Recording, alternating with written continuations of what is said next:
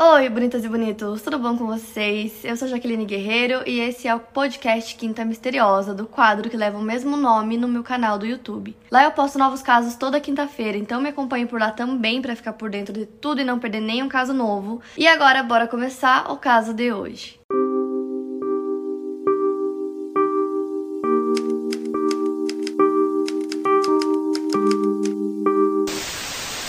Hoje eu vou contar para vocês o caso da Cindy James. Cynthia Elizabeth James era formada em enfermagem, só que na época que aconteceu esse caso, ela não estava trabalhando como enfermeira, ela trabalhava na verdade como administradora numa pré-escola para crianças com problemas comportamentais. E nessa mesma época ela tinha acabado de se divorciar. Ela tinha sido casada por muitos anos com o Roy, seu ex-marido, que era também psiquiatra. Eles não tiveram nenhum filho juntos e depois de alguns anos eles acabaram se divorciando. Então tudo começou em 1982 depois, quando a Cindy começou a receber alguns telefonemas um pouco estranhos. Nesses telefonemas, é, a Cindy escutava às vezes sussurros, às vezes eram coisas ameaçadoras. Nesses telefonemas, a Cindy disse que não conseguia identificar se era um homem, se era uma mulher. Ela disse que a voz às vezes mudava e ela não conseguia reconhecer se era alguma pessoa que ela realmente conhecia que estava ligando e falando aquelas coisas para ela. Às vezes era só sussurros, às vezes a pessoa ficava ameaçando ela. Mas enfim, a Cindy começou a ficar um pouco preocupada com essa essas ligações porque era muito bizarro, era estranho, foi do nada. E ela não conseguia entender por que, que alguém faria isso com ela. Ela nunca tinha feito nada para ninguém, então ela não conseguia pensar em nem sequer uma pessoa que pudesse querer machucar ela ou simplesmente assustar ela. Só que como ela tava com medo, né, ela contou pros familiares, para amigos o que tava acontecendo e até chegou a contar pra polícia. Inclusive, algumas vezes,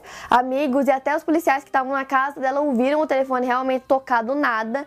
E quando eles atendiam, tinha nada. Todas as vezes que outras outras pessoas além da Cindy atenderam. Eles não conseguiam ouvir nada nesses telefonemas, era só silêncio. E as ligações eram super rápidas, super curtas, então a polícia não conseguia rastrear de onde estava vindo aquela ligação, porque era tipo pouquíssimos segundos e acabou. Só que até então eram só essas ligações que apesar de muito bizarras. Nada além disso tinha acontecido até então. Só que aí, né, esse assédio, essas ameaças começaram a piorar. A Cindy começou a receber fotos de corpos desmembrados, bilhetes ameaçadores. Ela até encontrou algumas vezes pedaços de carne podre dentro da caixa de correio dela, além de que três gatos mortos foram jogados na propriedade dela. E ela até contou que já ouviu alguém rondando a casa dela uma noite e ela disse que ouviu uma pessoa lá dentro. Ela procurou, mas não encontrou ninguém. E nesse mesmo dia que ela ouviu uma pessoa pessoa dentro da casa dela, é, as luzes da varanda dela foram quebradas e o fio do telefone dela foi cortado. Que é bem bizarro, nossa, sei lá, assustador. Eu ia morrer de medo de ter uma pessoa ali dentro da sua casa fazendo essas coisas. E aí eu tenho uma informação adicional que eu pensei se eu colocaria no vídeo ou não,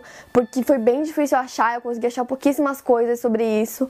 Mas, como eu contei, ela acionou a polícia, contou o que estava acontecendo e ela acabou é, se aproximando de um dos policiais, né, que estava cuidando do caso dela. E aí eles chegaram até a namorar e morar juntos por um tempo. Não durou muito, mas eles moraram juntos por um tempo, enquanto ainda o caso não havia sido solucionado, não havia encontrado quem estava fazendo aquelas coisas, o que eu acho meio bizarro, né? Mas é uma informação aí adicional para vocês. Aí, beleza, ela voltou a morar sozinha na casa dela. A perseguição continuou, só que agora começou a ficar pior. Além de bilhetes bilhetes, ligações. Ela começou a encontrar coisas quebradas dentro da casa dela. De repente, uma janela parecia quebrada, móveis quebrados. Toda vez que ela trocava o telefone, o telefone aparecia com o fio arrebentado. As coisas começavam a sumir do nada, a quebrar do nada. E ela sempre ouvia pessoas andando pela propriedade à noite. Então, ela assim, ela tinha certeza que tinha alguém lá. E quando perguntavam para ela, ela dizia que ela não achava que essa pessoa queria matar ela. Ela acreditava que essa pessoa queria muito apenas assustar. Porém, sempre que essas coisas aconteciam, ela sempre ligava para a polícia, eles nunca encontravam nada. Eles chegavam lá para investigar, nunca acharam pegadas de qualquer outra pessoa diferente, fio de cabelo, impressão digital, tipo nada.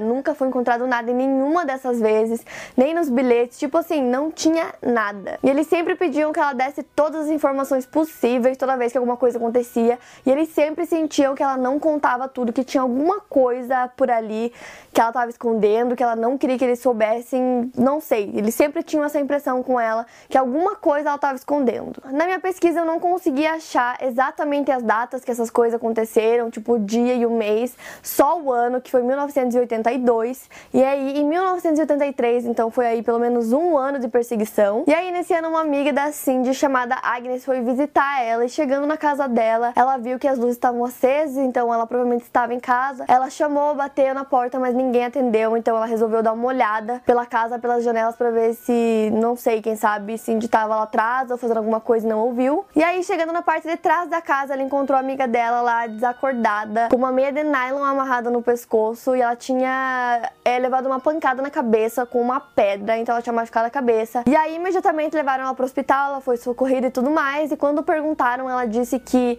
ela estava indo na garagem, na parte de trás da casa dela, para buscar uma caixa. E chegando lá, ela havia sido atacada por trás, né? Que ela levou uma pancada na cabeça.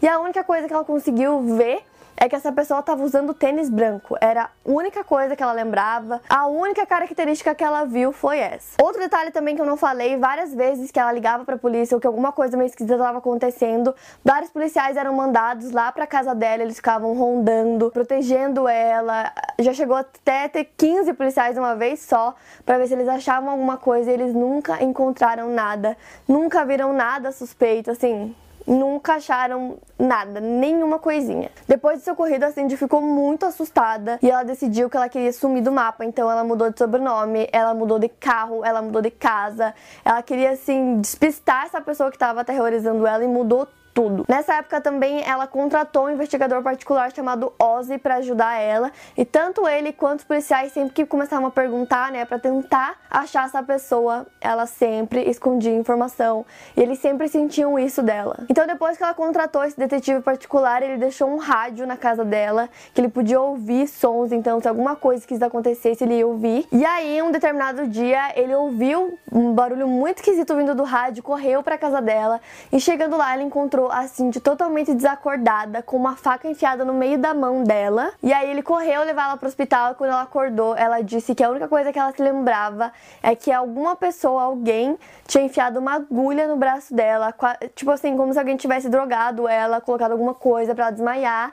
E aí é, os médicos, as enfermeiras procuraram por todo o corpo dela, procuraram, assim, todas as formas e não encontraram nada, nenhuma marca da agulha, nem nada. E nesse dia, quando eles voltaram para casa dela para investigar, a polícia chegou até lá. Mais uma vez, não tinha nada, não tinha nenhum fio de cabelo de outra pessoa, não tinha impressão digital, não tinha marca, não tinha nada. Inclusive, todos os móveis estavam em perfeito estado no lugar que ela deixou, tava tudo assim, perfeito, como se nada tivesse acontecido. Inclusive, ela começou a contar para os policiais que às vezes ela achava que era uma pessoa que estava rondando a casa, às vezes eram duas, às vezes eram três. Então, assim, era Sabe, faltava alguma coisa ali, parecia que tinha alguma coisa estranha, alguma informação que ela não tava querendo contar. E como toda vez que alguma coisa acontecia, eles corriam pra casa dela e nunca achavam nada, eles começaram a questionar todas as coisas que ela dizia e até a própria história que ela contava. Tipo assim, será que é verdade? Será que ela não tá delirando? Será que ela não tá com algum problema? Porque é bizarro todas essas coisas acontecerem e eles não acharem nada. E pela minha pesquisa e pelas poucas datas que eu consegui encontrar desse caso, essa perseguição durou vários anos. E aí no dia 11 11 de dezembro de 1985, eles encontraram a Cindy numa vala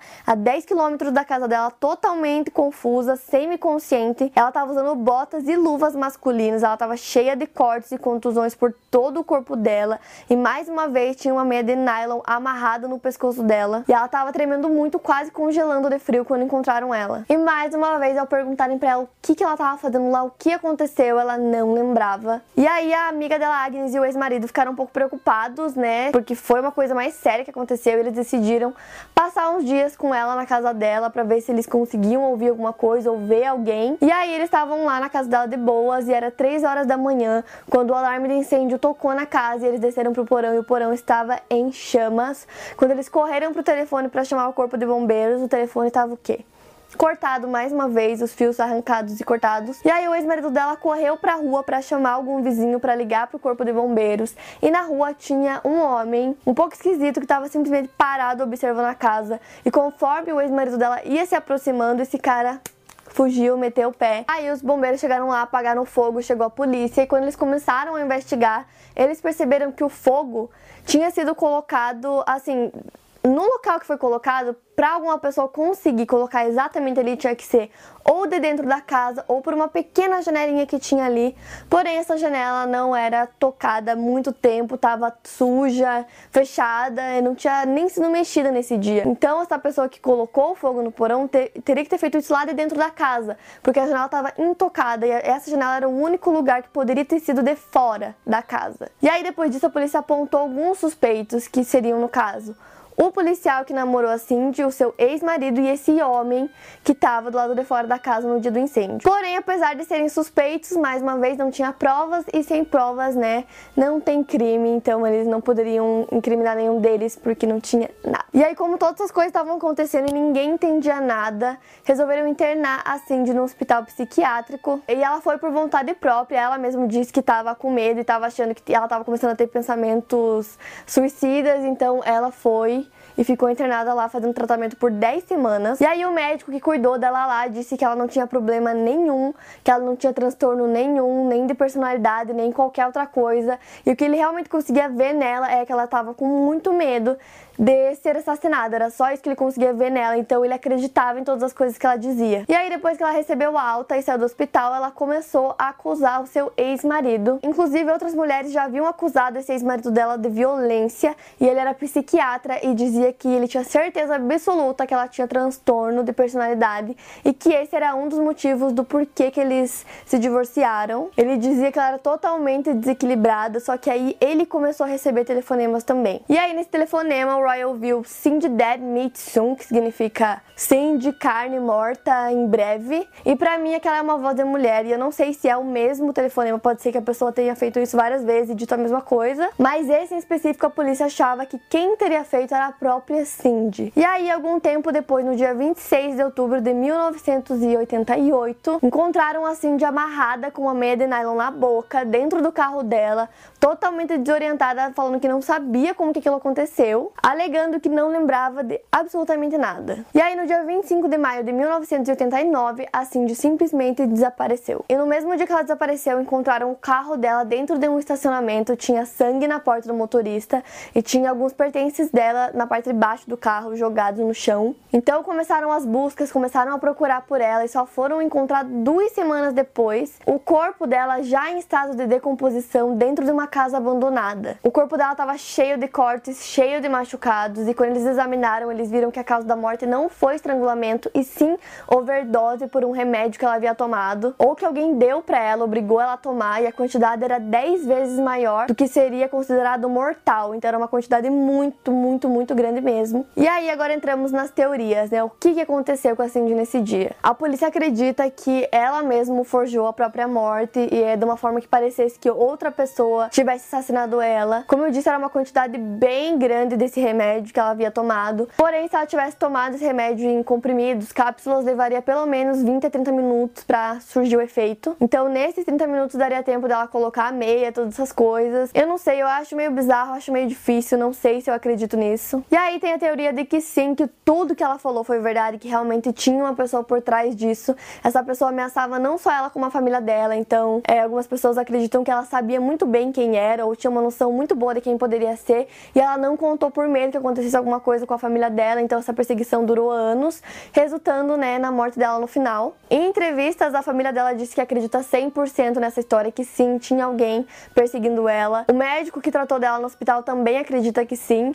E se a gente for pensar, tem algumas coisas que aconteceram que poderiam provar que realmente tinha uma pessoa. Quando, por exemplo, tinha pessoas junto com ela na casa e policiais e o telefone tocava, ou os bichos, as cartas, tipo assim, ela teria todo esse trabalho de fazer uma coisa para ela mesma. Lembrando que tem certas doenças como o transtorno de personalidade que você realmente entra em outra personalidade e você não tem ideia da sua outra personalidade, então você muda e não tem ideia do que você fez. Então pode ser que realmente ela tenha feito todas essas coisas sem se dar conta, mas é muito, não sei, é muito bizarro, né, que ela tenha feito tudo isso contra ela mesma achando que era outra pessoa e sem nem ter noção disso. E se realmente tinha uma pessoa perseguindo ela, essa pessoa era muito esperta porque não deixou nada, nenhum rastro, nem, tipo assim, nada. Não tem até hoje nenhuma prova, nunca foi encontrado nada. Tipo, era impossível rastrear essa pessoa invisível. Tanto que muitas pessoas comentam e falam que esse caso é o caso do homem invisível, porque como que todas as coisas aconteceram e não deixaram rastros. E aí a outra teoria seria essa que eu falei dela ter esse transtorno e ter feito todas essas coisas sem perceber, o que explicaria, por exemplo, os apagões quando ela acordava do nada e dizia que não sabia como estava lá no meio do carro, não sabia como foi parar lá no meio daquela vala.